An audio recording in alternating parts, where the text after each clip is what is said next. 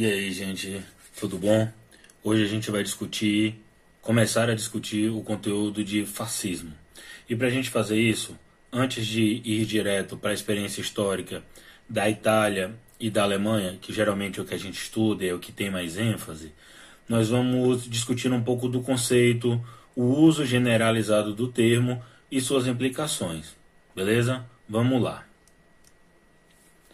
Primeira parte sobre o uso do, do termo, da sua generalização, eu recortei aqui pra gente um episódio que aconteceu, salvo engano, minha memória, 2018, é, mas que a Embaixada da Alemanha publicou um vídeo né, é, sobre como a Alemanha trata o nazismo.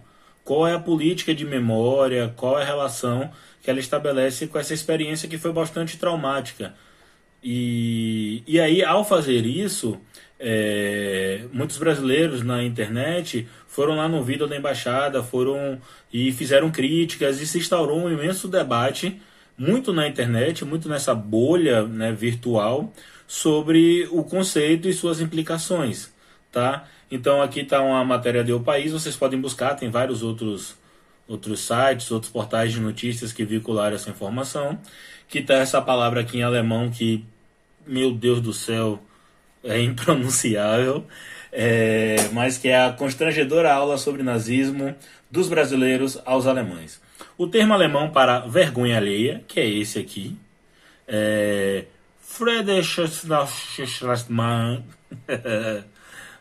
É, pois bem, isso significa vergonha alheia. Resume o que foi a enxurrada de críticas de internautas brasileiros a um, a um vídeo da embaixada alemã afirmando que o nazismo é de direita. E aí que foi o ponto central. Dado aos últimos anos, sobretudo pós-2013, de acirramento de debates políticos no país e uma associação crescente que existe na internet é, do nazismo com é, a esquerda, que é uma associação equivocada, equivocada porque nenhum debate acadêmico, de historiador, chancela tal perspectiva, é, fez se desdobrar nisso que foi chamado de uma vergonha alheia. Porque para o Estado alemão, para a embaixada alemã, que se pronunciou através desse vídeo e depois é, é, dos debates, o nazismo está pacificado, o nazismo é um fenômeno de extrema direita, tá? Uh, vou deixar aqui o vídeo para vocês darem uma olhada e tirarem suas conclusões e observarem a política de memória, né, de preservar os locais, de frisar a necessidade de se combater o fascismo como algo abjeto, como algo que deve ser repudiado por todos aqueles que são humanos. Então é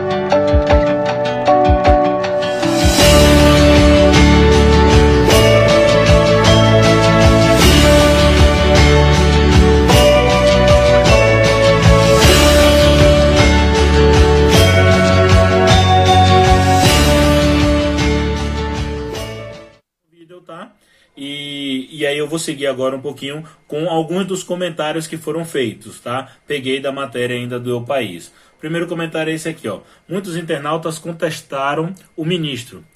Abre aspas. Extremistas de direita? O partido de Hitler não se chamava Partido dos Trabalhadores Socialistas? Onde tem extrema direita? É uma pergunta, né? Questionou. Bem, perguntou um internauta. Em relação ao Partido Nacional Socialista dos Trabalhadores Alemães, que aí está o nome em alemão que, né, mais um daqueles complicados de pronunciar, que ficou ativo no país entre 1920 e 1945. O partido de Hitler misturava uma cultura paramilitar racista, populista, antissemita e antimarxista, algo como contra tudo que está aí e ou pelos verdadeiros alemães de bem. Aqui já é o, o cara que escreve na matéria lançando a crítica. Então o que é que a gente observa? Pelo nome é, do partido de Hitler ter trabalhadores, ter a palavra trabalhadores e ter a palavra socialista, é, automaticamente se associou, por parte dessa pessoa que fez o comentário, à esquerda. Tá? A gente vai ver que não é bem assim. Um outro comentário diz: Tá, vamos lá. Enquanto alguns tentavam ver o lado positivo da iniciativa e marcavam amigos para tentar provar que o nazismo é sim de direita, é, abre aspas. Se o consulado alemão explicando que o nazismo é de extrema direita não te convencer, não sei o que mais poderá escreveu um internauta. Então essa pessoa aqui procurou chancela no Estado alemão, afinal, como o ponto alto do, do nazismo, é, as cenas de mais violência, de mais impacto ocorreu lá, eles teriam essa, essa autoridade para poder falar sobre o tema. Outros até ameaçaram a embaixada, abre aspas, né? vocês perderam uma enorme chance de ficar de boca fechada. Mas não se preocupem, estou compartilhando esse post na Alemanha, vamos ver o que irão dizer. Então, para esse aqui, é, é, seria como se a embaixada, se o Estado alemão estivesse enganando a própria população e divulgando a informação equivocada, então ele ameaça ir lá e contar. Vamos então, portanto, acompanhar aqui com calma essas dúvidas. Afinal, o que é fascismo? Ele se vincula ao quê? Quais são as implicações do uso generalizado do termo?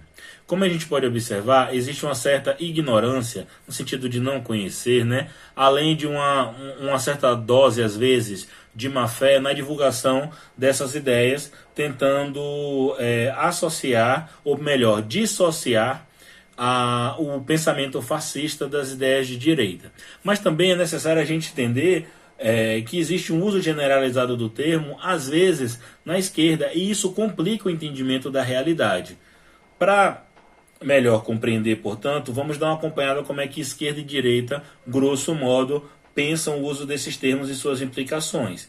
Antes de mais nada, vou deixar para vocês aí é, uma indicação de um, de um vídeo é, de como se define esquerda e direita, né, para aqueles que têm alguma dificuldade nessa compreensão. É, a nomenclatura é herdeira da Revolução Francesa, é uma caracterização, grosso modo, relacional, então é sempre muito mais importante a gente observar qual é a prática política, para a gente definir em que, em que lugar do espectro político estaria determinada pessoa, determinada agremiação política.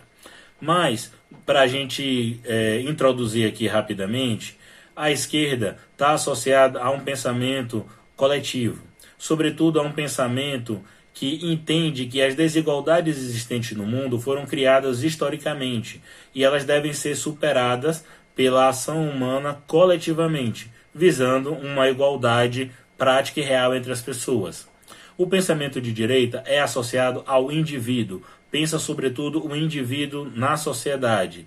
Esse indivíduo é a célula mater, a célula, a célula geradora dessa sociedade. Caberia nesse mundo desigual, portanto, existe essa desigualdade, mas uma desigualdade que é natural. E caberia, portanto, a esse indivíduo atuar neste mundo de maneira eficiente para melhorar essa condição, a sua condição individual, e se proteger do arbítrio do Estado. Então, sei lá, grosso modo, é, seria um pouco desses caminhos por que se define esquerda e direita.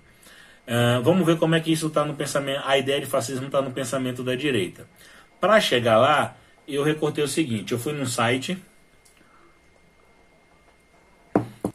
que é o site do Instituto Mises. Mises é um economista é, que exerce grande influência sobre grupos de jovens liberais aqui no Brasil. Eu fui nesse site, é, digitei fascismo e encontrei um texto em que um determinado sujeito tentava explicar o que é fascismo.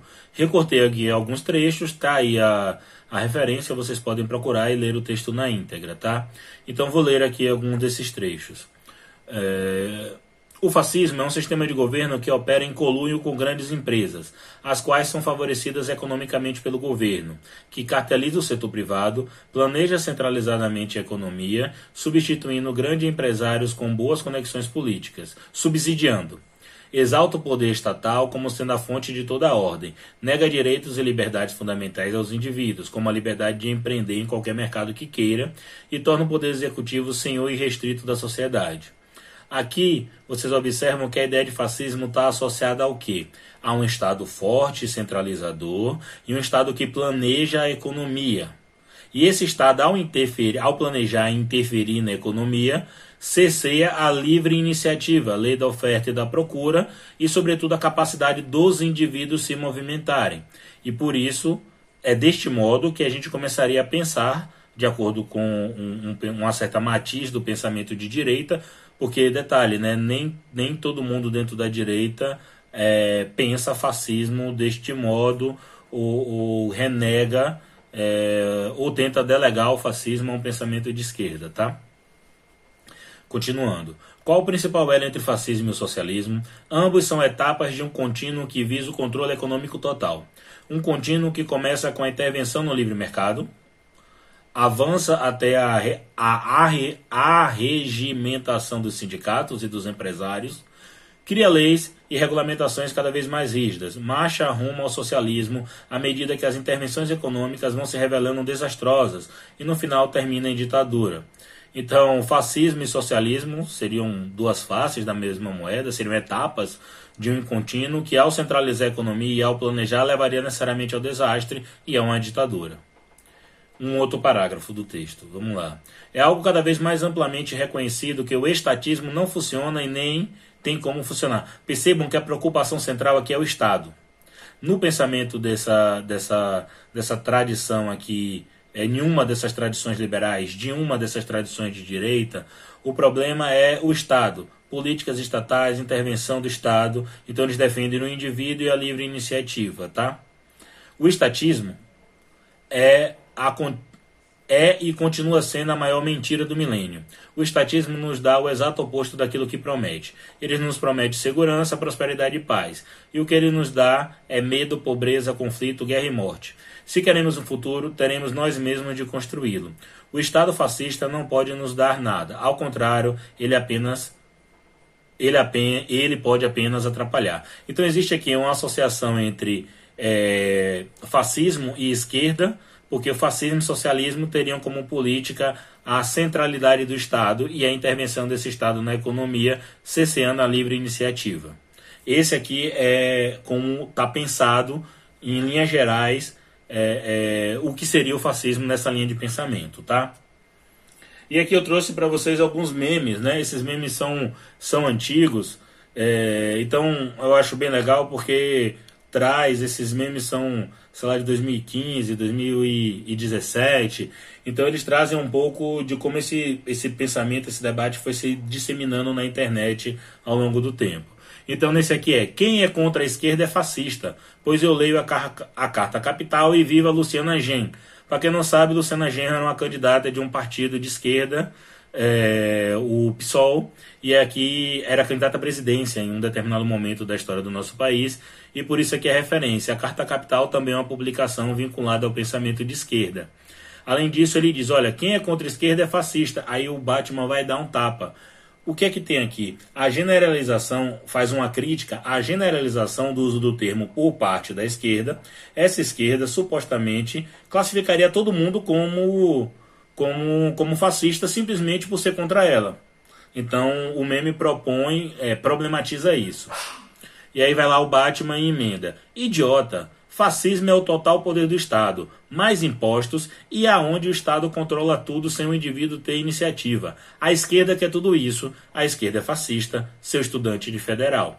Então aqui, além da questão do, do estatismo e da associação com estatismo com esquerda, né, sendo que aquelas pessoas que defendem o Estado, portanto, seriam de esquerda, é, existe uma consideração sobre os estudantes de federal, que muito provavelmente ligando às universidades. Então, você está na universidade, é, universidade pública seria um, um, antro do pensamento de esquerda. Então, é, faz essa associação direta, coisa que também não, não se sustenta, porque a universidade é bastante plural. Tá? Um outro meme aqui. Esse meme já faz uma crítica, problematiza a ideia de coletivo, então tá ali em cima. Coletivo é igual à ideologia de esquerda. Todo pensamento coletivo, coletivista, que pensa a comunidade, seria uma ideologia de esquerda. E aí tá ali a, a, os três símbolos, né?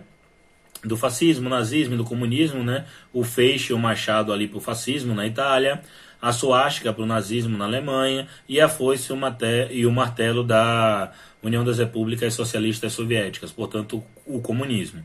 E aqui tem é, coletivismo em nome do Estado, seria na experiência italiana fascista, coletivismo em nome da raça, que seria na experiência nazista, e coletivismo em nome da classe social. Seriam três ideologias assassinas, três ideologias irmãs. Então, o que é que esse, o que é que esse meme está tentando comunicar bem? Fascismo, é de esquerda porque ele tem um pensamento coletivista. A variação aqui diz respeito qual foi, em nome de que que se tentou colocar em andamento, é, se defender um pensamento coletivo. Em um estado, no outro raça e no outro classe social. Tem mais um, um meme aqui, tá? Este é o Adolfo Hitlerio. Em seu país, ele controlou os meios de produção, os preços e salários, liderou uma ideologia coletivista. Lembra controle, intervenção, Estado. Agora ideologia coletivista. Colocando o bem comum antes do individual. Lembra direita, defesa do indivíduo. Doutrinou as massas no culto ao Estado. É, eliminou as liberdades individuais e controlou a mídia. Ele não entende porque dizem que o seu nacionalsocialismo era de extrema direita.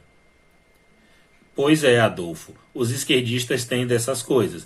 Então, o que é que esse meme propõe aqui? Resumindo, né? Centralidade do Estado para definir quem, o que é de esquerda, o que é de direita, se tem muito Estado, se esse Estado é forte, interventor, tem políticas sociais, enfim. Esse Estado seria de esquerda e, portanto, o fascismo estaria alocado ali. É, a origem esquerdista dos líderes fascistas.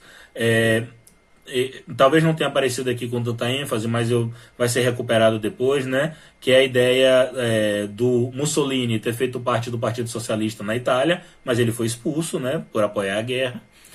E é, o Hitler ter feito parte de um partido que tinha o nome Trabalhadores e Socialistas no nome. Por isso, a origem desses caras serem de esquerda é, é diria que eles que o fascismo é de esquerda. E o nome do partido que é a ideia do uso do nacionalsocialismo.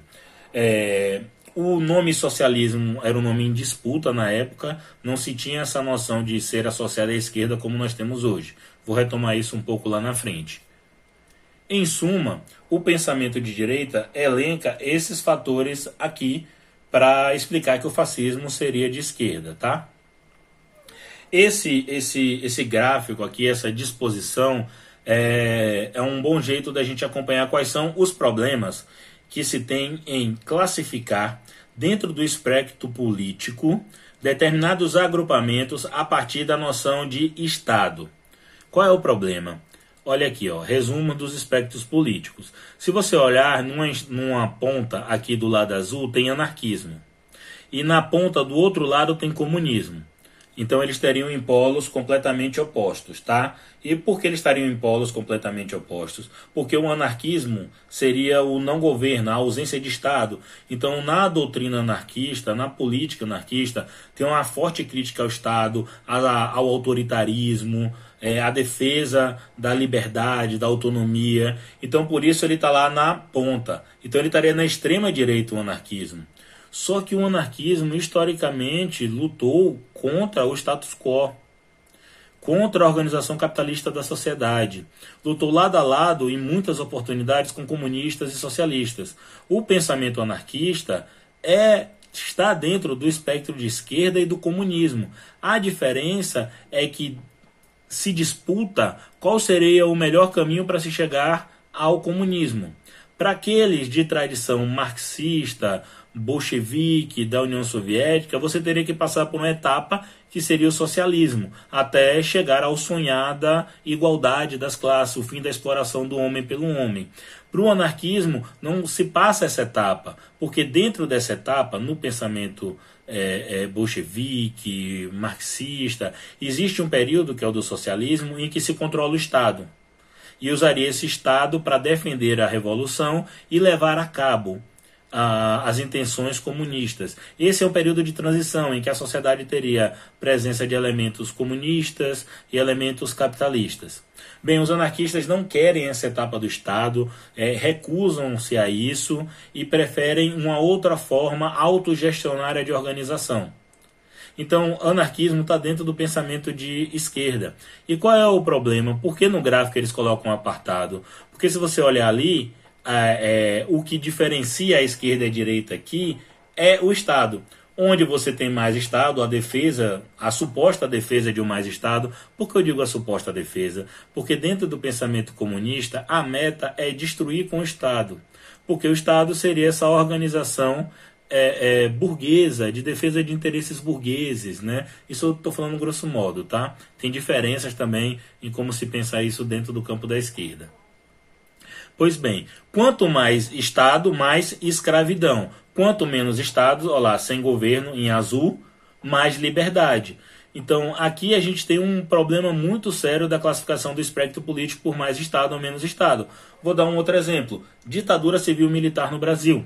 Foi uma ditadura em que o Estado se fez presente, ninguém tem a menor dúvida disso. Grandes obras, grandes intervenções é, na esfera pública, é, na esfera privada, presença forte da, dos aparatos de segurança, de repressão, então é, criação de empresas estatais dentro do monopólio da economia.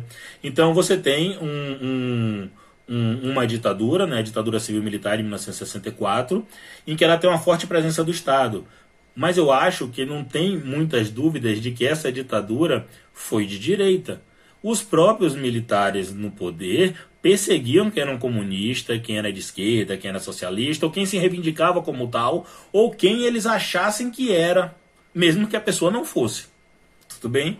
Então, o exemplo da ditadura civil militar aqui serve para mostrar como dividir esquerda e direita a partir de mais Estado ou menos Estado não ajuda muito a compreender a realidade, tampouco a explicar o fenômeno do fascismo. Aqui também existe uma divisão entre nazismo e fascismo. Então, olha lá, ó, é, é, caminhando para a esquerda você tem fascismo, depois socialismo, depois nazismo e depois comunismo. A abordagem que nós vamos ter aqui é de pensar nazismo a experiência da Alemanha, e fascismo, a experiência da Itália, como uma unidade analítica, como um fenômeno do fascismo, tá? Não diferenciando. E já já a gente acompanha para isso. Então eu espero que vocês dêem uma olhada no vídeo é, que eu deixei de como se diferenciar esquerda e direita, que ajuda a problematizar e a gente vê que essa classificação aqui adotada, ela, ela é pouco esclarecedora da realidade, como no exemplo que eu acabei de citar da ditadura civil militar no Brasil, tá? Uma melhor classificação é observar essa prática política dentro daquilo que eu mencionei sobre indivíduo, coletivo, é, pensar as desigualdades sociais e suas formas de intervenção nessa, tomar a desigualdade como construção histórica ou como um aspecto da natureza humana. Então, esse tipo de classificação, ela consegue é, uma compreensão melhor da realidade, tá? Então vamos avançar aqui. Avançando, vamos ver agora como é que está dentro da esquerda esse pensamento e suas implicações.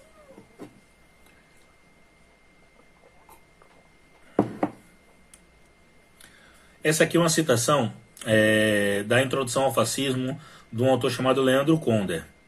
E ele explica um dos problemas que se tem dentro do pensamento de esquerda, porque existe esse problema de usar de maneira generalizada o termo fascismo. Então, lá, ó, por seu alto teor explosivo, a palavra fascista tem sido frequentemente usada como uma arma na luta política. É compreensível que isso ocorra.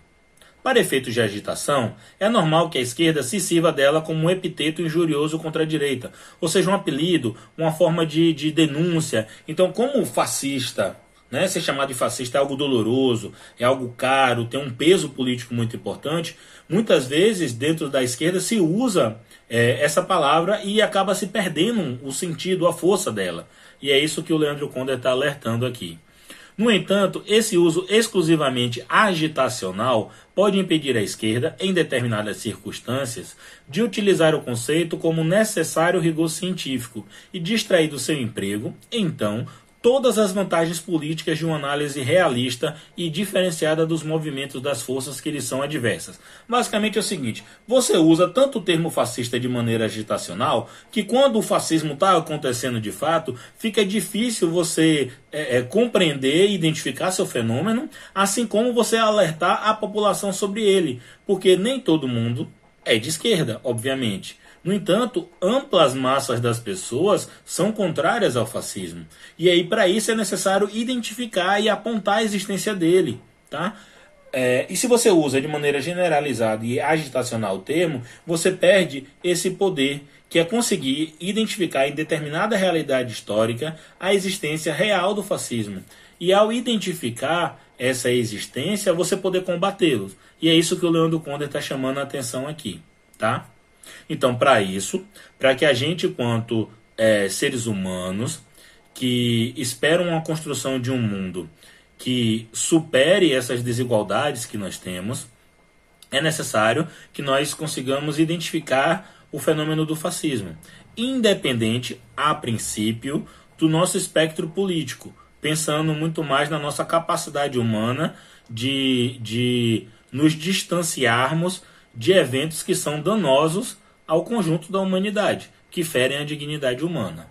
Então vamos aqui acompanhar algumas problematizações. Dentro da, da, do pensamento de esquerda, grosso modo, o, o fascismo é pensado assim: um movimento contra-revolucionário, ou seja, ele é uma resposta às agitações de esquerda, à organização dos trabalhadores, uma resposta a greves, a lutas sociais. Com base social na pequena burguesia, são setores médios da sociedade é, que se mobilizam.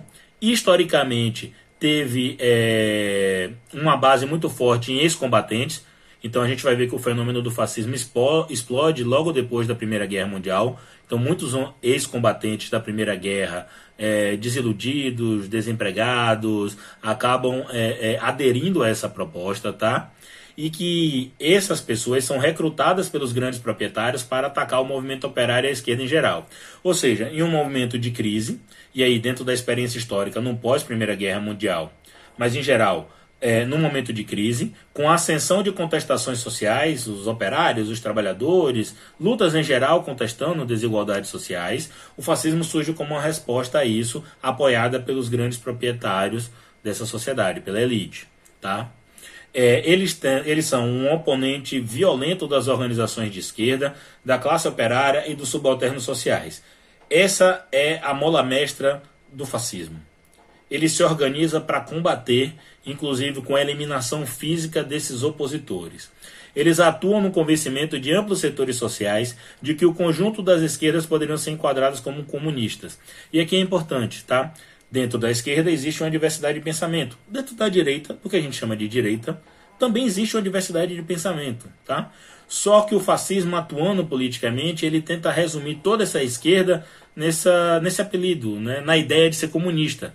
Detalhe, o fascismo vai além. Mesmo você não sendo de esquerda, mesmo você não se reivindicando comunista, você pode ser enquadrado como tal. E se você for enquadrado como tal, na lógica do pensamento fascista, você é passível de ser reprimido inclusive, e, se não, principalmente através do uso da violência, tá? Então, dentro do pensamento de esquerda, seria mais ou menos essa a linha central elaborada. E para responder na internet também essas ideias associadas a, a, de que fascismo seria algo de esquerda, se foram produzidos alguns memes. Eu trouxe algum deles para a gente dar uma olhada. Primeiro esse aqui. A regra é clara. Se tem social no nome, é de esquerda. Qual é a brincadeira aqui? O nome do partido. A ideia dos partidos terem o nome dos trabalhadores, ou ter o nome, ou reivindicar o nacional-socialismo. A gente vai estudar o que é esse nacional-socialismo, tá? Mas a ideia é de reivindicar isso. Então o meme brinca, olha, se tem social no nome, é de esquerda. E aí fala que o clube social, que é um que é um biscoito né, vendido, um biscoito de sal vendido, seria de esquerda. E aí brinca com o sabor Marx e o sabor Engels, que são os grandes nomes fundadores do pensamento comunista de tradição marxista, tá? Tem outro aqui. Ai! O nazismo era de esquerda porque tinha a palavra socialista no nome, de novo problematizando isso. Aí tem uma imagem de um peixe com a cabeça de vaca e, e diz: é só ler o nome, Nacional Socialista, tipo peixe-boi. Então tá brincando com a ideia de você entender um fenômeno histórico de tamanha complexidade a partir de um entendimento literal do nome. Então, se você entende peixe-boi, você espera que o peixe-boi seja do modo que está ali, metade peixe e metade boi, metade vaca. E não é assim, né? Então, é, aqui é para a gente observar que o fenômeno histórico tem uma complexidade muito maior e é necessário compreender a ação dos sujeitos históricos em seu tempo, beleza? E aí é necessário, portanto, compreender o que significava o nacional-socialismo, que não necessariamente é a compreensão que nós temos hoje da ideia de socialismo. E aqui tem mais um meme. Achei que tinha deixado bem claro em Mike Kempf. Mike Kempf é um livro que, ele, que o Hitler escreve quando é preso. A gente vai passar na, nas ideias que estão lá, tá? Todo o meu repúdio à doutrina comunista. Nesse livro, bem, o Hitler, é, de acordo com esse meme, e, e sim, ele faz isso, é, repudia a doutrina comunista. Mas aí vem uma galera no Brasil que nunca abriu um livro de história e diz que sou de esquerda. Então o, o meme problematiza isso. Não, olha bem, o próprio Hitler escreveu todo o seu repúdio e demonstrou várias vezes é, é, seu rechaço ao pensamento de esquerda, socialista, comunista e por aí vai. Então como é que ele seria de esquerda? Está né? problematizando isso. Aqui a gente tem é, a capa de um documentário chamado Fascismo Inc., ele é muito interessante esse documentário porque ele aborda tanto a experiência histórica, mas também problemas que a Grécia viveu com a seção do fascismo em período recente. Eu separei três trechos para vocês desse documentário para que vocês pudessem dar uma olhada é, em elementos que são caros ao fascismo. Tá? Eu vou deixar aqui para vocês e aí com, com, um, é, com um tema que eu julguei relevante, vocês podem ver o documentário como um todo, eu vou deixar para vocês assistirem.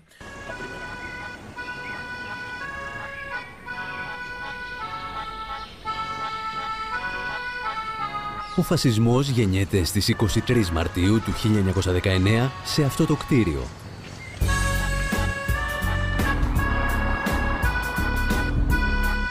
Το σύνδεσμο Ιταλών βιομηχάνων στο Μιλάνο.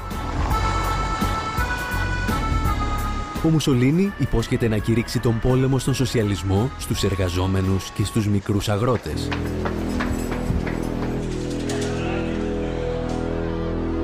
Και μένει πιστός στην υπόσχεσή του.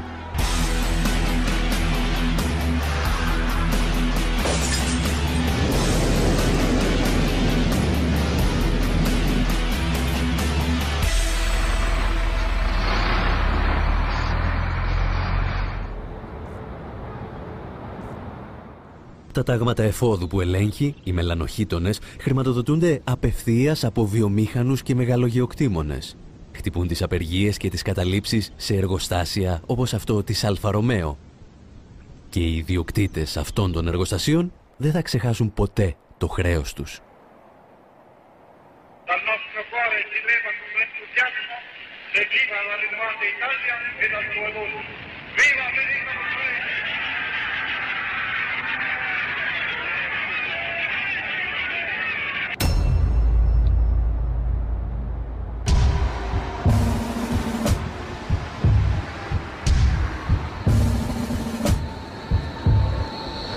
Την ίδια πρακτική θα ακολουθήσουν μερικά χρόνια αργότερα και τα τάγματα εφόδου του Χίτλερ. Αυτή τη φορά για λογαριασμό των Γερμανών βιομηχάνων. Sofern die Profite sozusagen gesichert werden können, ist ihnen jede Regierung recht. Aber das Angebot der politischen Macht, was Hitler unterbreitete, war sozusagen die radikale Vernichtung der Arbeiterorganisationen.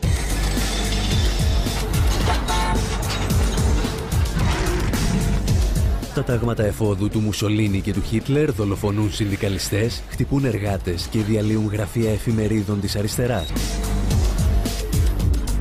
Η αστυνομία παρακολουθεί άλλοτε από απόσταση και άλλοτε συμμετέχει στις επιθέσεις. Πάντα με την ανοχή του δικαστικού σώματος. Πολιτικό και οικονομικό κατεστημένο της Γερμανίας αποδεικνύει ότι μπορεί να τσακίσει τον ναζισμό ανα πάσα στιγμή.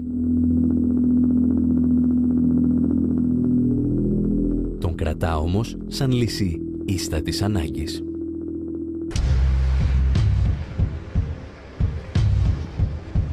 ο Χίτλερ μαθαίνει από το πάθημά του.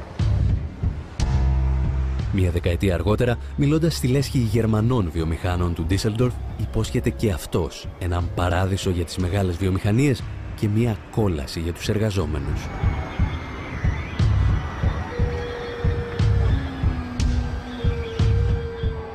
Υπόσχεται επιθαρχημένους εργάτες χωρίς δικαιώματα και συνδικάτα. Υπόσχεται νέες αγορές για τα γερμανικά προϊόντα και παραγγελίες για την πολεμική βιομηχανία. Κυρίως όμως υπόσχεται να θέσει το κράτος στην υπηρεσία του ιδιωτικού κεφαλαίου. Grundsätzlich wird die Regierung die Wahrnehmung der wirtschaftlichen Interessen des deutschen Volkes nicht über den Umweg einer staatlich zu organisierenden Wirtschaftsbürokratie betreiben, sondern durch stärkste Förderung der Privatinitiative und der Anerkennung des Privateigentums. Das heißt, die Konzerne wussten ganz genau, wem sie die Regierung anvertrauen.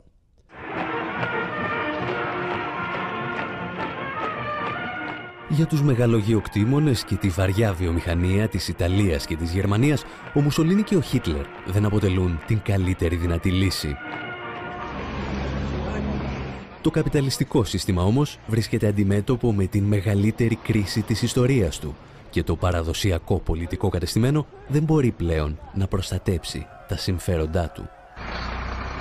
Es blieb nur eines übrig, man brauchte eine möglichst erfolgreiche Massenbewegung von rechts, um die Massenbewegungen von links bekämpfen zu können. Το ρατσιστικό πογκρόμ έχει και οικονομικούς στόχους και οικονομικό πρόσημο και φυσικά και πολιτικούς. Ποιος φταίει για την ανεργία, όπου διοπομπαίος τράγος, οι Εβραίοι, οι οποίοι παίρνουν τις δουλειές, οι οποίοι κάνουν, οι οποίοι δείχνουν. Οικονομικά και πολιτικά συμφέροντα όμως κρύβονται και στα στρατόπεδα συγκέντρωσης, τις ειδικές οικονομικές ζώνες της εποχής. Το συγκρότημα στρατοπέδων του Νταχάου, μεταξύ άλλων, γιατί εξυπηρετεί πάρα πολλές βιομηχανίες, ε, στην ουσία προμηθεύει άφθονο, φθηνό εργατικό δυναμικό στους μεγάλους, στα μεγάλα εργοστάσια της BMW που εκείνο τον καιρό έφτιαχνε κυρίως que me tira aeroplano. A primeira parte é repressão e relação de favorecimento aos industriais. É, o documentário mostra né, os líderes fascistas é, favorecendo industriais na Alemanha, na Itália, esses industriais também dando apoio a Hitler, a Mussolini. Então mostra essa relação direta com a iniciativa privada, com o capitalismo e, e tudo que vem com ele, tá? A segunda é a defesa da iniciativa privada, vai estar lá também. E por fim, os campos de concentração. A gente vê muitas vezes em filmes toda a violência do campo de concentração e pode perder de vista que eles eram um local de trabalho escravo. Né? Então foi através dos campos de concentração que se conseguiu produzir muitos bens industriais com baixo custo. Né? Porque o objetivo desses campos de concentração não era apenas o uso da violência, pelo uso da violência, era exploração de trabalho sem nenhuma remuneração, é, trabalho exaustivo. Né? Então era uma prática de trabalho compulsório. E os campos de concentração foram fundamentais para o sorregimento industrial, sobretudo da Alemanha. Vamos ver agora no Brasil essa bagaça, tá? Então, no Brasil, desde junho de 2013, como eu falei para vocês, da jornada de junho, aquele negócio não é só por 20 centavos que tomou todo o país, se explodiu esses debates. Então, o termo foi usado genericamente para se referir a opositores da esquerda. Isso aconteceu, tá? Então, lembra, acaba perdendo, é, perdendo muito da sua capacidade analítica e, portanto, nos deixa desarmados diante do fenômeno do fascismo. Porque se tudo é fascismo, a gente, pô, e o que é que não é, sabe? Nos deixa desarmados. Então é importante a gente ter rigor com o uso do conceito. Então aqui, sei lá, os Black Blocs, Marina, Silva, Écio Neves, Lula, MBL, que é o Movimento Brasil Livre, todo mundo já foi chamado de fascista. Então você tem da esquerda e direita isso. Então é um problema. Historicamente, no Brasil, os fascistas já se fizeram presentes muito antes de junho de 2013. E aqui temos que ficar ligados uma coisa. O fascismo é uma das vertentes do pensamento político. E em muitas oportunidades eles é, estão no governo, e estão numa determinada luta política com outros atores. Nem sempre o, é, o fascismo conseguiu o poder de Estado. Então a gente tem que ficar muito atento a isso. muitas vezes eles não conseguem participar do poder, tá? Então aqui no Brasil a gente teve a Ação Integralista Brasileira, AIB. A gente vai estudar também quando vê no período é, de Vargas essa, essa agremiação, que é uma que, é, que são os integralistas, que são os fascistas brasileiros, tá? Nos anos 30. Nós tivemos o movimento anticomunista, que operava antes do golpe de 1964. E nós tivemos ainda no fim de 1960 o Comando de Caça aos Comunistas. Então são movimentos claramente fascistas que existiram no Brasil. Pelo mundo você também tem essa experiência disseminada. Então você tem uma forte crítica à Fronte Nacional de Jean-Marie Le Pen na França, que para muita gente é um agrupamento fascista, tá? E um, eles se reivindicam nacionalistas. Na Áustria, é, Norbert Hofer, do Partido Liberdade, obteve 49,7% de votos, né?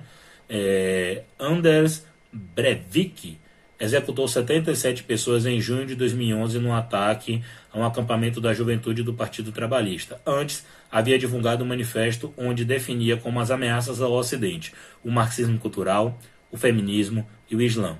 Na Europa existe um, um, uma forte discussão sobre essa imigração né, e o islamismo.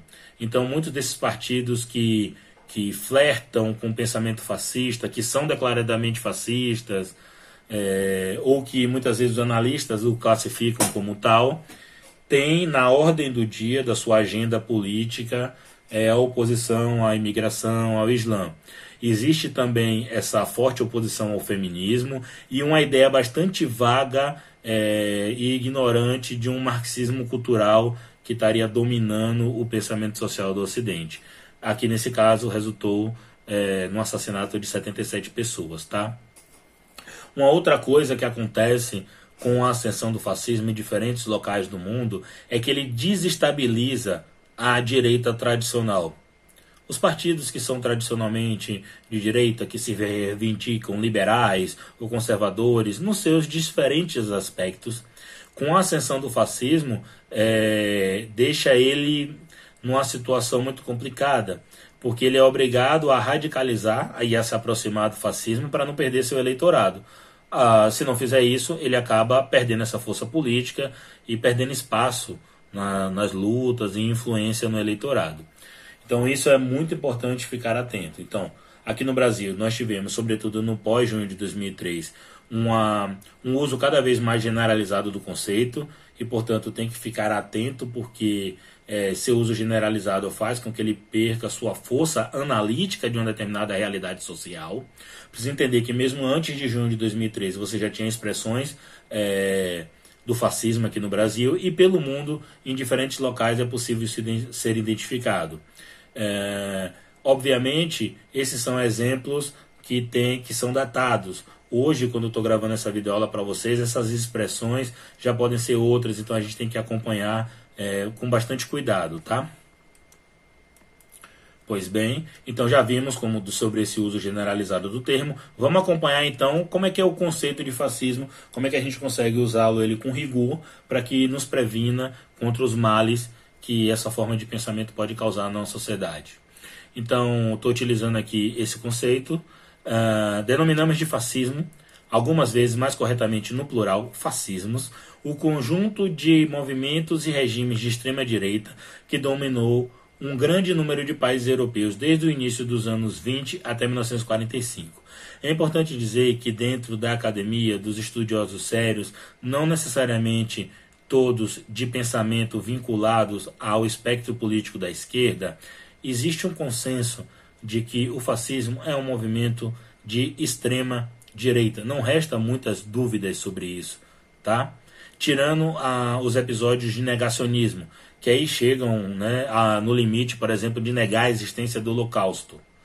Ah, então, na academia, nos debates da ciência política, da história, enfim, nesses debates sérios, rigorosos, existem diferenças de como os autores abordam, existe debate sobre isso, mas existe um certo consenso em torno de que esse pensamento é de extrema direita. Essa ideia de associar o fascismo à esquerda é uma coisa muito forte na internet, muito forte, acho que sobretudo aqui no Brasil, tá?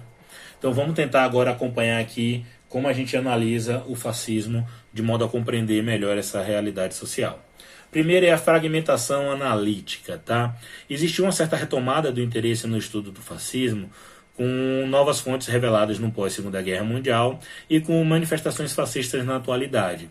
Até então, muita gente pensava o fascismo dentro de um fenômeno histórico, ou seja, esses movimentos de extrema direita no entre guerras.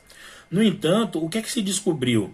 Que mesmo passado, mesmo rechaçado o fascismo, mesmo ele tendo sido derrotado e rechaçado, é, ele surgiu novamente. Então a galera começou a pensar bem, o fascismo não é um fenômeno datado ali na história. Então a gente tem que ter um, uma, uma, um arcabouço de análise que nos permita também é, observar essa experiência na contemporaneidade.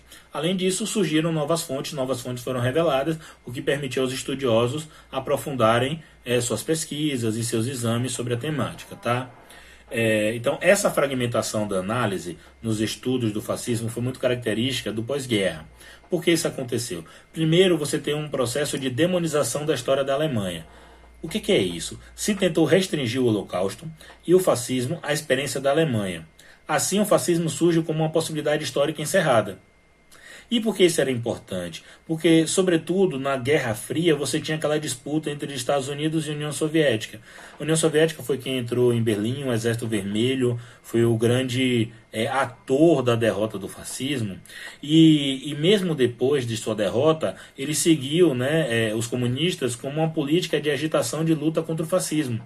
Então, para os Estados Unidos, isso podia colocar em xeque é, é, essa, é, seus interesses nessa disputa política. Então, ao restringir o fenômeno na Alemanha, é, ele parecia ser menos generalizado, tá?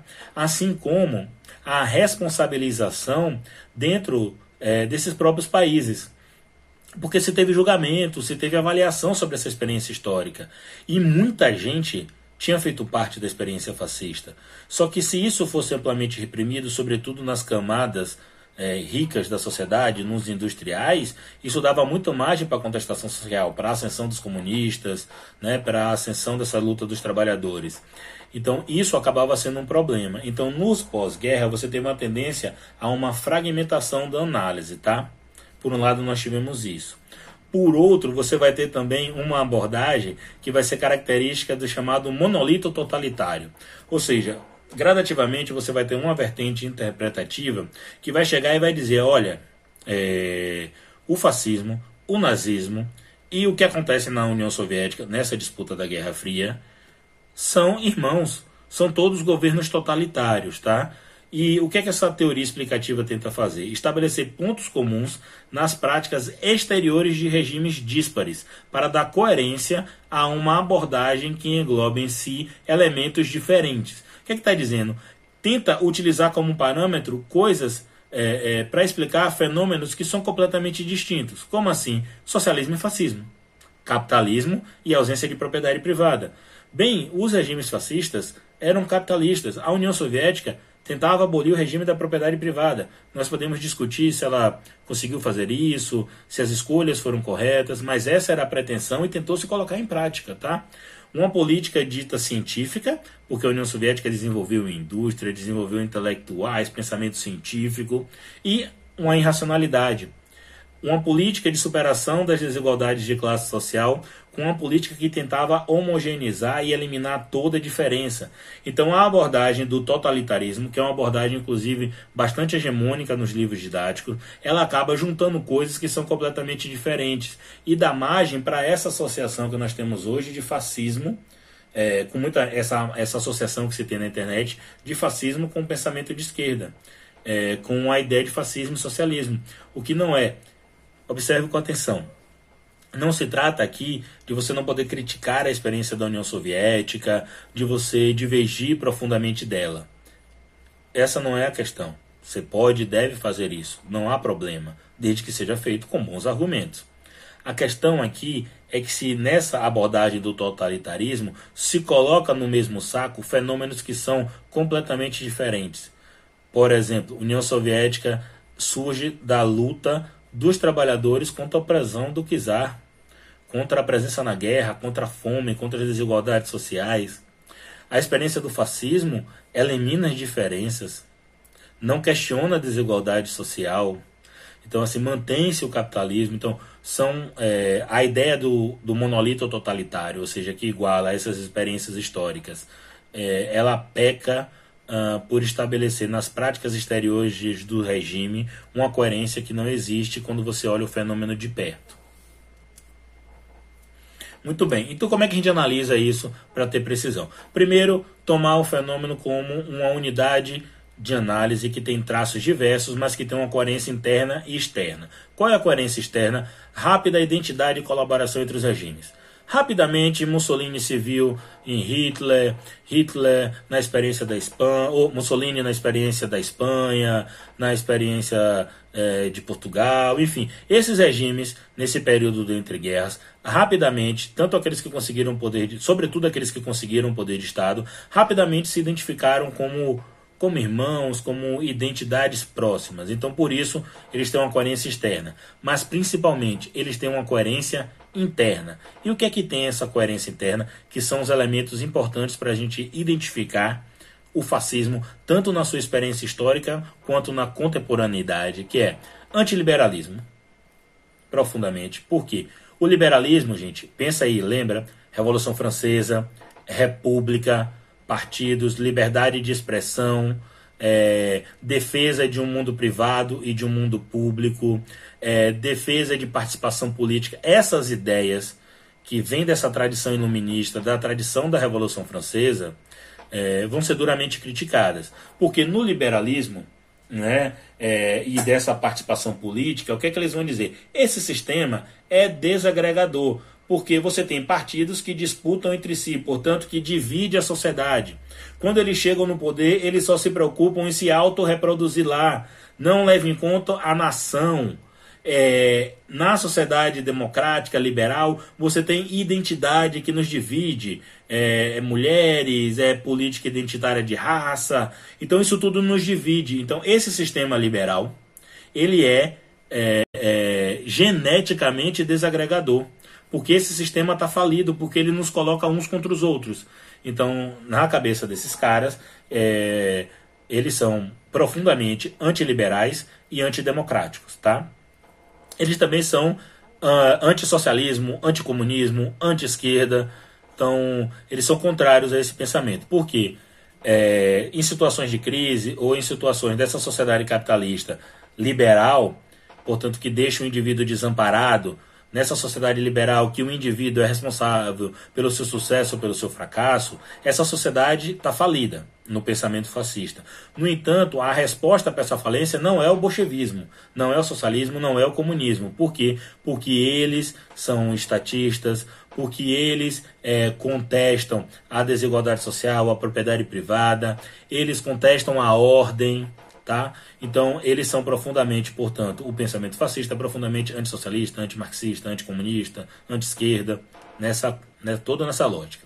Eles são historicistas, ou seja, tentar traduzir aqui, eles defendem uma originalidade própria através da busca de raízes nacionais e ou raciais. Eles inventam um passado de glória nacional que nunca existiu e o projeto como um futuro a construir. Então é assim, cara. É, na Alemanha eles queriam reviver o tempo dos grandes impérios, do Sacro Império Romano-Germânico. Na Itália, as glórias do tempo de Roma. Em Portugal, dos tempos das navegações do grande império português. Então, assim, é, o, o, pensamento fascista sempre localiza no passado um momento em que a vida estaria boa, estaria melhor, de glória nacional, de glória desse povo que é entendido de maneira homogênea. Identifica isso, isso é idealizado, romantizado, tá? e projeta como um futuro que deve ser construído. Tá? Então vou dar um exemplo aqui para vocês da, é, da Hungria. O hungarismo é um sistema ideológico. Tá? Disse aqui o Ferenc Islazei. Eita, nome ruim. Que era o líder do fascismo na Hungria, tá? E o que é que ele diz? O hungarismo é um sistema ideológico. É a prática húngara da concepção nacional socialista do mundo e do espírito de nosso tempo. Ele não é nem hitlerismo, nem fascismo. Então o cara está dizendo, lembra? Eu disse que os caras se identificavam. Mas eles estão reivindicando aqui o que? Uma origem nacional própria e projetando o futuro. Então, nós não somos hitlerismo, como na Alemanha, nem fascismo nem antissemitismo, é hungarismo, tá vendo? Reivindicando uma originalidade própria, é unicamente pela ideologia e pela prática do nacionalsocialismo que o indivíduo pode chegar a ser o verdadeiro socialista nacional. Tá vendo o uso da palavra aqui, socialismo? Na época, não estava ainda definido dentro da esquerda a palavra socialismo. Então, diferentes agrupamentos associados à direita, a conservadores, utilizavam a palavra socialismo tá? E com os sentidos mais diversos. Por isso que ele está reivindicando aqui um nacional-socialismo para se diferenciar do socialismo internacionalista, bolchevique, que queria transformar o mundo todo no comunismo, na igualdade social. E eles estão também se diferenciando do pensamento fascista de outras localidades, como na Itália e, e na Alemanha. Mas eles estão fazendo isso reivindicando o quê? Uma originalidade própria, uma originalidade nacional. Que originalidade é essa? O hungarismo. É, é essa a lógica deles, é essa coerência aqui mencionada, tá? Deixa eu voltar. Antiliberalismo, antidemocratismo, antissocialismo, historicismo, ainda perseguição a grupos identificados pela alteridade, que eu já já explico, que fez com que se formasse a resistência antifascista também, tá? Que são justamente os grupos que são afetados, geralmente são grupos que defendem discursos universalistas. Mas antes de chegar lá, só para mencionar a questão da perseguição a grupos identificados pela alteridade. Então, grupos identificados racialmente, é, homossexuais, é, ciganos, judeus, são todos grupos que têm identidade, histórias próprias, que os definem, que os une. Então, essa identidade é marcada por alteridade, ou seja, uma diferenciação do conjunto dessa sociedade, essa autonomia, essa história comum, tá? É, esses grupos foram perseguidos. Inclui aí também os comunistas, porque dá para a gente pensar desse modo. Então, todos esses grupos acabaram sendo perseguidos. Tudo bem, na Alemanha o discurso racial foi bastante forte. Mas o que é que ele está fazendo aqui? Perseguindo um grupo marcado pela alteridade. Na Itália, se isso não teve tanto peso, o antissemitismo, a questão racial não teve não teve o peso que teve na Alemanha, mas lá eles perseguiram os comunistas, que é um grupo também marcado por alteridade. Então, como é que a gente identifica esse movimento fascista em diferentes locais, no tempo e na história? Não é que na Alemanha é, eles odiavam o negro e perseguiam pela questão racial, é que eles perseguiam um grupo marcado pela alteridade. Então o fascismo não aceita a diferença, não lida com a diferença. Essa diferença deve ser suprimida em defesa do que? Da nação, dá uma ideia de povo unitário e igual. E para isso, se for necessário, elimina fisicamente esses, essas outras pessoas. Então vamos lá. Bem, esse, esse fascismo, portanto, se ergue contra um discurso universalista, contrário a toda herança iluminista. Então, por isso, eles são antiliberais dentro dessa linha do pensamento liberais. Por isso eles também são antissocialistas, porque nasce dessa matriz de discurso universalista que é herdeiro da Revolução Francesa. Então a gente vai ter a resistência antifascista, que está representada aqui nessa bandeira, tremulando para a esquerda, com o vermelho e o preto, o preto simbolizando o anarquismo e o vermelho a tradição socialista e comunista, tá? E nessa resistência antifascista não se uniu apenas é, esses grupos é, anarquistas e comunistas, Tá? A bandeira tem esse peso porque quando surge o fascismo, os primeiros grupos a serem perseguidos são justamente os comunistas, anarquistas, grupos de esquerda. E são também esses os primeiros grupos a se organizarem a combaterem. Mas na luta antifascista, historicamente, não se uniram apenas é, membros de esquerda, liberais, católicos, porque o catolicismo defende também o discurso universalista. Os liberais também defendem o discurso universalista. Dentro da sociedade liberal clássica se pressupõe participação política, liberdade de expressão, existência de uma arena, de um espaço público, diferenciação entre o público e o privado, todos esses elementos contestados é, pelos fascistas. Então a resistência antifascista, historicamente, nunca foi uma resistência só de esquerda, tá? Sempre foi uma resistência mais ampla. Ainda que a bandeira que simboliza a resistência antifascista tem essa tradição de esquerda, tremulando para a esquerda, com o vermelho e o preto simbolizando as forças anarquistas e comunistas, porque eles são os primeiros a serem reprimidos, a serem mortos, assassinados, e são também os primeiros a alertarem a sociedade para esse problema e a se movimentarem e lutarem contra tal. Beleza. Vamos ver agora a tipologia. Alguns desses elementos eu já anunciei ali. Então ele é antidemocrático, como eu já disse lá na frente, e sendo bem direto. Impede organizações, partidos, representações políticas. Isso tudo deixa de existir na sociedade fascista, tá? Elimina as discussões, debates e diálogo uma sociedade. Diferença, pluralidade de ideias, tudo isso é combatido e se o fascismo se sagra vitorioso, é eliminado da sociedade. Ele é antiliberal, pela essa característica que eu já expliquei, falência do sistema e seu caráter é, geneticamente desagregador. Ele é anticomunista, e aqui fica ligado, né? Qualquer pessoa, grupo ou organização que faça oposição será chamado de comunista, mesmo que você não seja, e tratado como inimigo mortal, ou seja, eliminado fisicamente. Isso é muito importante. O anticomunismo aqui não se trata apenas de perseguir pessoas comunistas, que está lá afiliada a um partido comunista, a um partido socialista, mas todo aquele que essas pessoas fascistas acharem que são comunistas. E aí você vai no bolo, mesmo que você esteja dizendo, não, não, não, eu não sou, não sou, vai no bolo, tá? Ele também tem uma forte dose de organicismo, forte dose não, ele é organicista social, ou seja, traduzindo, uma montagem de uma sociedade corporativa como resposta à crise da sociedade liberal. Essa sociedade liberal não deve, essa sociedade não deve ter a administração liberal do conflito capital e trabalho. Porque no liberalismo você administra, tem os sindicatos, mesas de negociações. Então, essa é a lógica liberal de se disputar na sociedade o conflito entre capital e trabalho também não a sua superação, como propõe o marxismo ou o comunismo. Ou seja, através da luta de classe, os trabalhadores devem eliminar essa diferença social e implantar uma sociedade de igualdade, onde não tenha patrões nem empregados, exploradores nem explorados. Essa também não é a solução para fascistas. A solução é uma sociedade corporativa, corporação do trabalho, ou seja, com um Estado supraclassista, acima dos interesses privados e das representações partidárias. Nessa sociedade, cada um cumpre uma função, como se fosse um corpo. Então, quem, quem trabalha, trabalha, quem administra, administra. E essa seria a lógica. Portanto, você não contesta desigualdades sociais.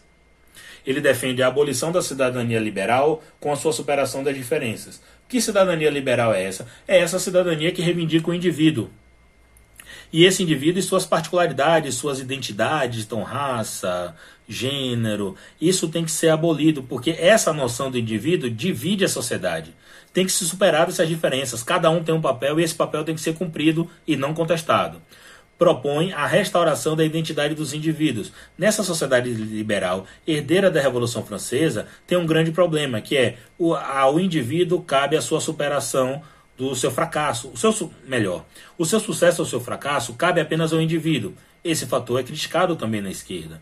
Os é, fascistas o criticam, mas o que é que eles propõem? Não propõem a superação dessa desigualdade. Eles propõem recolocar esses indivíduos em órgãos corporativos. E essa reivindicação pode ser através da raça, da história ou do espírito de nação. E aí eles criam aparelhos em que esses indivíduos vão se sentir representados, corporações de trabalho, clubes e por aí vai. Tudo isso para fazer o que? Restituir ao indivíduo um senso de coletividade, no sentido de que agora não existe mais essa identidade individual. É, para que seria algo como você fizesse parte de um clã, de um determinado agrupamento que tem um determinado papel nessa sociedade. Então você vai lá e cumpre esse papel, tá? Portanto, não se contesta as desigualdades, não se contesta os papéis. Tem que ficar ligado nisso aí. É, dentro do pensamento fascista e dessa projeção de uma sociedade, existe a figura do líder carismático. Como é que funciona esse líder carismático? O Estado fascista ele é orgânico, portanto integral e total é, é, toma pé de toda a sociedade. Ele deve funcionar de maneira harmônica, abolindo a cidadania liberal, como a gente já viu, superando as diferenças. Mas esse Estado fascista funciona como um, um, um fontes é, de poder, uma federação de poderes. Então está ali no organograma. Burocracia ministerial, burocracia partidária, o patronato, os industriais, a galera rica, as forças armadas, que é o braço repressor, o braço que monopoliza a violência. No centro desse Estado está a figura do líder, carismático. Esse líder carismático tem uma personalidade autoritária e ao mesmo tempo carismática. Ele dá sentido, garante a unidade e personifica a reunião dessa federação de poderes. Esse líder fascista ele tem sempre um quê de palhaço, né? Porque da ideia do, do carisma, mas ele é profundamente autoritário, tá? É, o Estado é instrumento para garantir a existência da comunidade nacional, visto de forma harmoniosa. Ele não é a meta, ele é o meio que vai se conseguir garantir essa comunidade nacional. E essa comunidade nacional formada por um grupo homogêneo de pessoas, tá? Antimarxista, então, já expliquei aí. É, o antimarxismo aqui está dentro do anticomunismo. Separei essa parte do marxismo, identificada aqui com Marx, Engels e Lenin, como está aqui na imagem, tá? É, porque qual o problema, sobretudo, é, é, com o marxismo? Ele é identificado diretamente com o judaísmo, grupo de alteridade. Esse marxismo, esse bolchevismo aparece como essa resposta errada. Esses, esses judeus teriam o problema, na lógica fascista, de, por um lado, serem os capitalistas que acumulam dinheiro, né? então tem essa associação com os judeus, e por outro lado, eles também seriam fundadores do comunismo. Então, é, é, muitos comunistas são judeus, né? na, na tradição é, comunista, na tradição marxista. Então, para ele, isso seria um problema. Então, o bolchevismo é uma resposta errada, fragmentada e, sobretudo, antinacional. Por que antinacional? porque o marxismo, o comunismo propõe que o conjunto da sociedade, não apenas de um determinado país, acabe com as desigualdades sociais, que os meios de produção sejam, sejam controlados diretamente pelos trabalhadores. E para tal, ele não pode ficar restrito apenas a um país. Tem que ser como o capitalismo, em todo o mundo. Então, por isso que, que o bolchevismo, o marxismo, é, o comunismo, é, eles são a resposta a essa crise, mas essa é uma resposta errada, porque eles são antinacional.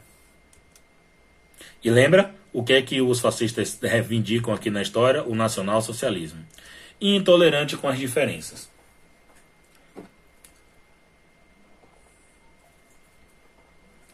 Em nome de uma ideia fantasiosa, pode ser de povo, de pátria, de nação, sabe? Reivindicando esse nacional, nega a existência de diferenças, persegue a diversidade, busca eliminar fisicamente formas de alteridade, então negros, comunistas, deficientes físicos, judeus, comunidades LGBTs, ciganos, tá? E aí a gente tem um problema que é o exemplo do Holocausto. Grosso modo, o Holocausto é associado ao racismo, porque os judeus teriam sido lá reprimidos, foram reprimidos, não, foram reprimidos. Então se associa muito o Holocausto ao racismo. E aí por isso é, faz do Holocausto, na experiência da Alemanha, parecer ser diferente da perseguição que aconteceu em outros locais. Isso é um erro. Então, o que, é que a gente está propondo aqui analisar? Deslocar a ênfase de Holocausto para judeus para Holocausto para alteridade. E aí você percebe que na Itália, na Espanha, em Portugal, na Hungria, tá? no Brasil, em vários locais pelo mundo, a perseguição se dá contra formas de alteridade. E aí tem uma sagacidade, que é o racismo deve ser buscado nos algozes e não nas vítimas. Porque senão parece que os judeus foram perseguidos por serem judeus. E a responsabilidade era pelos judeus existirem. O problema está nos fascistas, e eles não respeitarem nenhuma forma de alteridade, eles combaterem formas de alteridade. Deu para entender aqui, sacar? É aquela lógica também, é, se a gente pegar aqui, pensar o estupro né, é, é, que hoje muita gente combate, feministas e, enfim, determina, mais pessoas combatem é, aquela ideia de associar o estupro como uma responsabilidade da mulher. Ah, foi porque saiu tarde da noite. Ah, porque da roupa. O problema do estupro está no estuprador.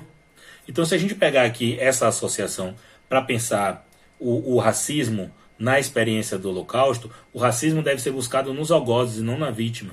Então, os judeus foram perseguidos, mas outros agrupamentos foram perseguidos. E foram perseguidos por quê? Porque o fascismo não respeita as diferenças. Ele é intolerante às diferenças. Ele persegue. Ele é indiferente ao sofrimento e não respeita a vida humana. E o exemplo está aqui, ó, cara. Isso aqui são arranhões na parede de campos de concentração de câmaras de gás, tá? As pessoas tentando fugir no momento da sua execução.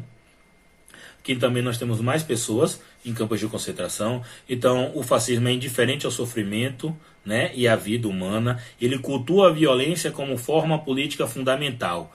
Prega a eliminação física dos seus adversários. Então ele não respeita isso, tá? Essa é uma característica fundamental e definitora do fascismo. Cultua a violência. Por isso o culto às armas, por isso a militarização, o culto à militarização. Aqui são é, é, trens levando, é, sobretudo judeus, né, para o campo de Auschwitz. Aqui nós temos crianças ciganas, tá, que foram cobaias de experimentos médicos em, em, nos campos de concentração, aqui no caso em, em Auschwitz, na Polônia.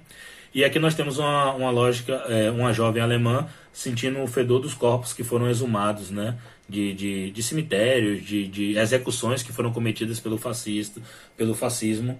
E isso aqui aconteceu depois dos territórios fascistas terem, terem sido tomados, né? Na luta contra o fascismo em 1945. Então essa é uma característica muito importante. O fascismo é intolerante com as diferenças. Na Alemanha se perseguiu os judeus, mas em outros locais a perseguição foram outras. É importante sempre frisar que não apenas judeus foram perseguidos na Alemanha, né? Então, homossexuais, ciganos, comunistas, todos eles foram para campos de concentração e foram executados. Pois bem, e aí? Vamos para a pergunta: é de esquerda? Então, primeiro, perseguição a comunistas e utilização do layout de esquerda. Então, cara, os caras perseguiam todo mundo que era de esquerda ou associado à esquerda, ou que eles pensassem que fosse de esquerda, tá? Então tem que ficar ligado nisso. Depois, é, eles utilizavam um layout esquerdista. Isso é bom ficar ligado. Então vamos dar uma olhada aqui rapidinho, tá? Apropriação do layout socialista e criação de formas alternativas de mobilização dos trabalhadores.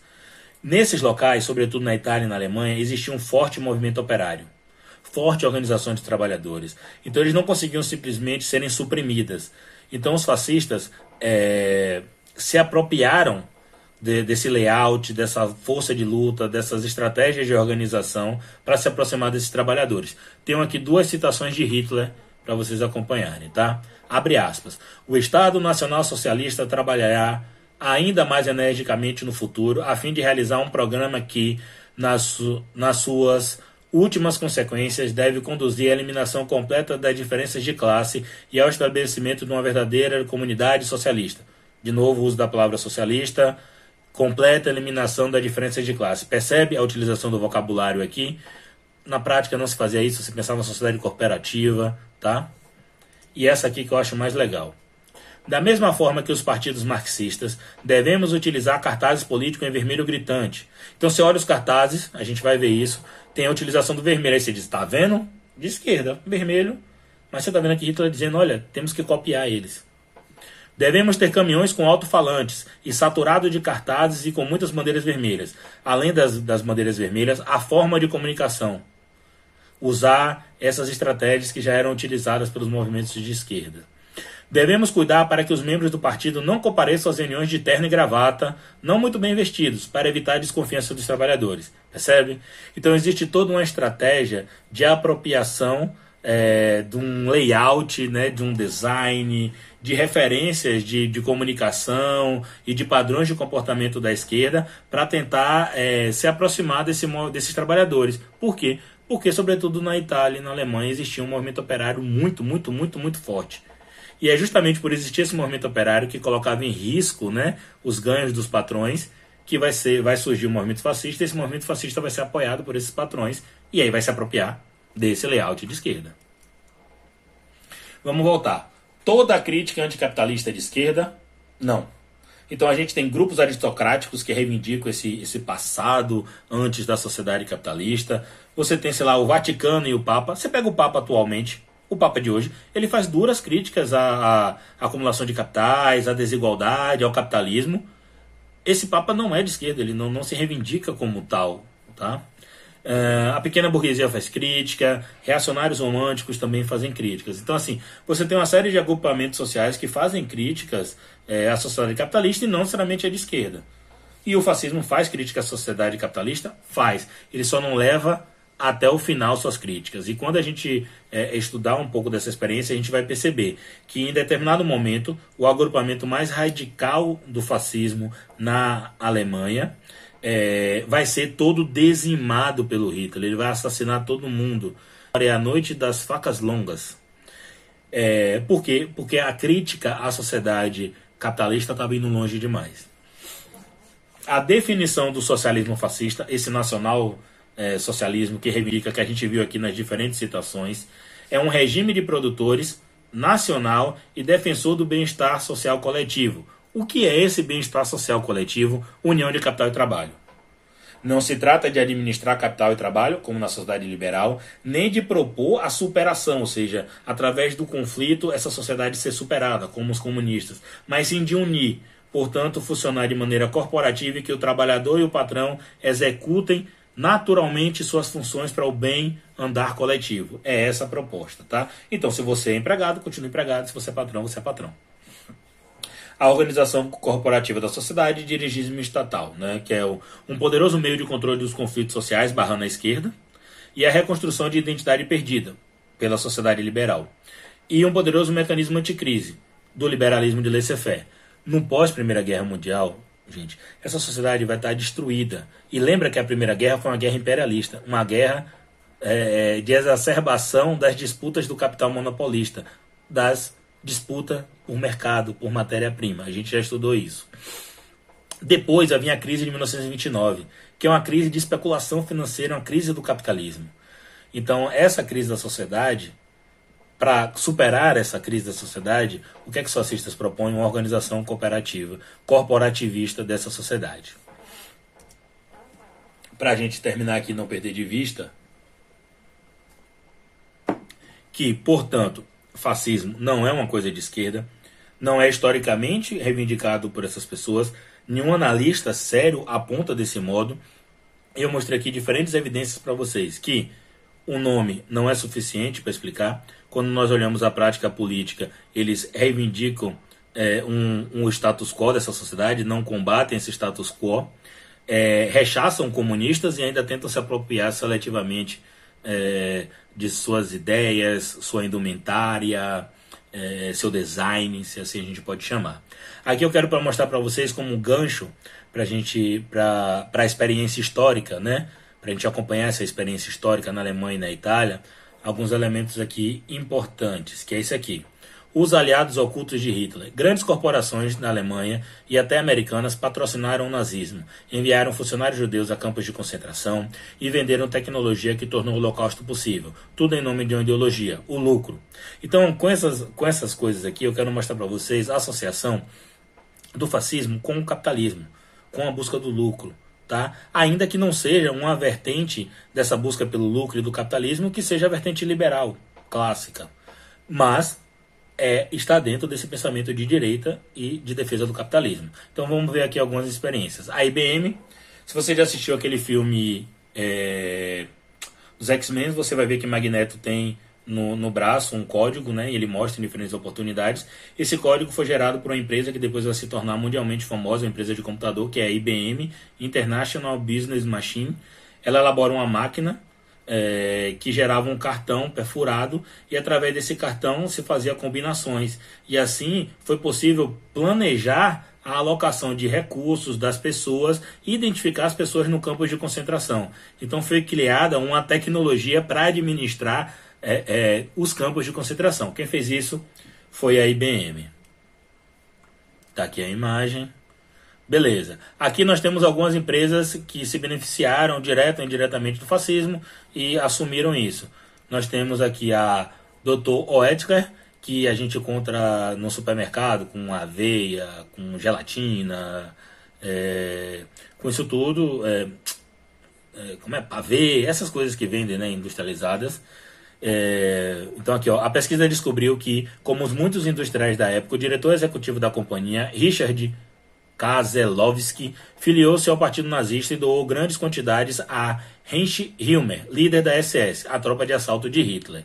Rudolf August Oetker, seu enteado e sucessor, manteve a proximidade. Em 1941, chegou a se alistar como voluntário na Elfen SS, responsável pela vigilância dos campos de concentração. Além disso, a empresa também utilizou mão de obra forçada. A Fanta é, foi elaborada porque, segundo é, é, se alega, faltou seus insumos para produzir a Coca-Cola, então a galera utilizou casca de maçã, de laranja, o que tinha na época e fez esse refrigerante. Tanto que ele muda é, durante muito tempo em diferentes partes do mundo. A Coca-Cola pediu desculpas publicamente é, pela, pelo funcionamento da fábrica e por ter continuado na Alemanha nazista. A Nestlé, que é a fábrica de chocolate, né, admitiu o envolvimento com o fascismo e pagou 14 milhões para um fundo de vítimas de trabalho escravo. É, todo mundo conhece o Fusquinha e a Volkswagen, né? O Kraduste Volkswagen, que significa carro da força pela alegria. Foi um projeto, tem uma disputa sobre o design dele, enfim, tem uma história disso envolvendo o criador da Porsche e por aí vai. Mas foi criado o Fusca e com ele a Volkswagen, né? Então você tem uma grande empresa que está as imagens de Hitler e o carro que acho que foi descontinuado. O Fusca acho que foi parado de fabricar em 2004, só me engano minha memória. Aqui nós temos uma tabela em que mostra quem forneceu equipamento, quem forneceu arma, quem era racista e tá com os pontinhos. Ali a gente tem a IGB Farben. Essa é muito importante porque é a empresa que vai dar na Bayer, né? Que é fabricante de, de fez o gás, né, para dos campos de concentração e que existe até hoje. Tem a IBM que eu mencionei, tem a Siemens, que é de telefone, então fabricava telecomunicações, Coca-Cola, Nestlé, a Ford, o Henry Ford era racista profundamente. Então ali a gente tem várias empresas, General Motors, BMW, então tem várias empresas que se envolveram. Aqui está a fábrica da BMW e também caminhões da Mercedes-Benz. Além disso, a GM e a Ford contrataram historiadores para investigar essa experiência da época, foi publicados livros, enfim. De certo modo, é, várias dessas empresas tentaram passar em a limpo e assumir a responsabilidade sobre essa experiência histórica. Aqui nós temos um caso bem emblemático, que é o da Hugo Boss, que é um ícone da moda, marcado pelo nazismo, que foi Hugo Boss, dono de uma fábrica de roupas. Ele recebeu a encomenda de camisas marrons para o então pouco conhecido Partido Nacional Socialista.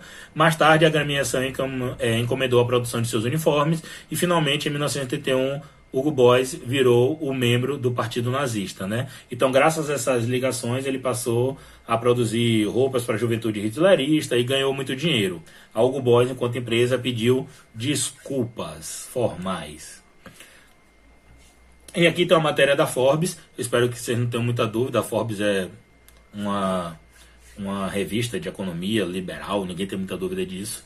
Então ela tem aqui, mais de uma dúzia de fortunas europeias têm ligação com o nazismo. E aqui tem, o vídeo já está bastante longo, aqui tem vários exemplos, vocês podem dar uma olhada, consultar essa matéria também, tá? Então eu espero que essa, que essa curiosidade desperte vocês para a gente acompanhar essa experiência histórica e que essa ideia equivocada que existe em muita força na internet de que o, o fascismo, né, ou na sua, como é chamado também na, da sua variante da Alemanha, o nazismo, é uma experiência de esquerda, não se sustenta pelos fatos, pela evidência histórica e por nenhuma análise séria sobre esse evento. Valeu? Beijão, fica ligado que na próxima aula a gente vai acompanhar é, a experiência na Itália e depois a experiência na Alemanha. Façam os mapas mentais para sistematizar e organizar os conteúdos que nós estamos trabalhando. Tchau, tchau.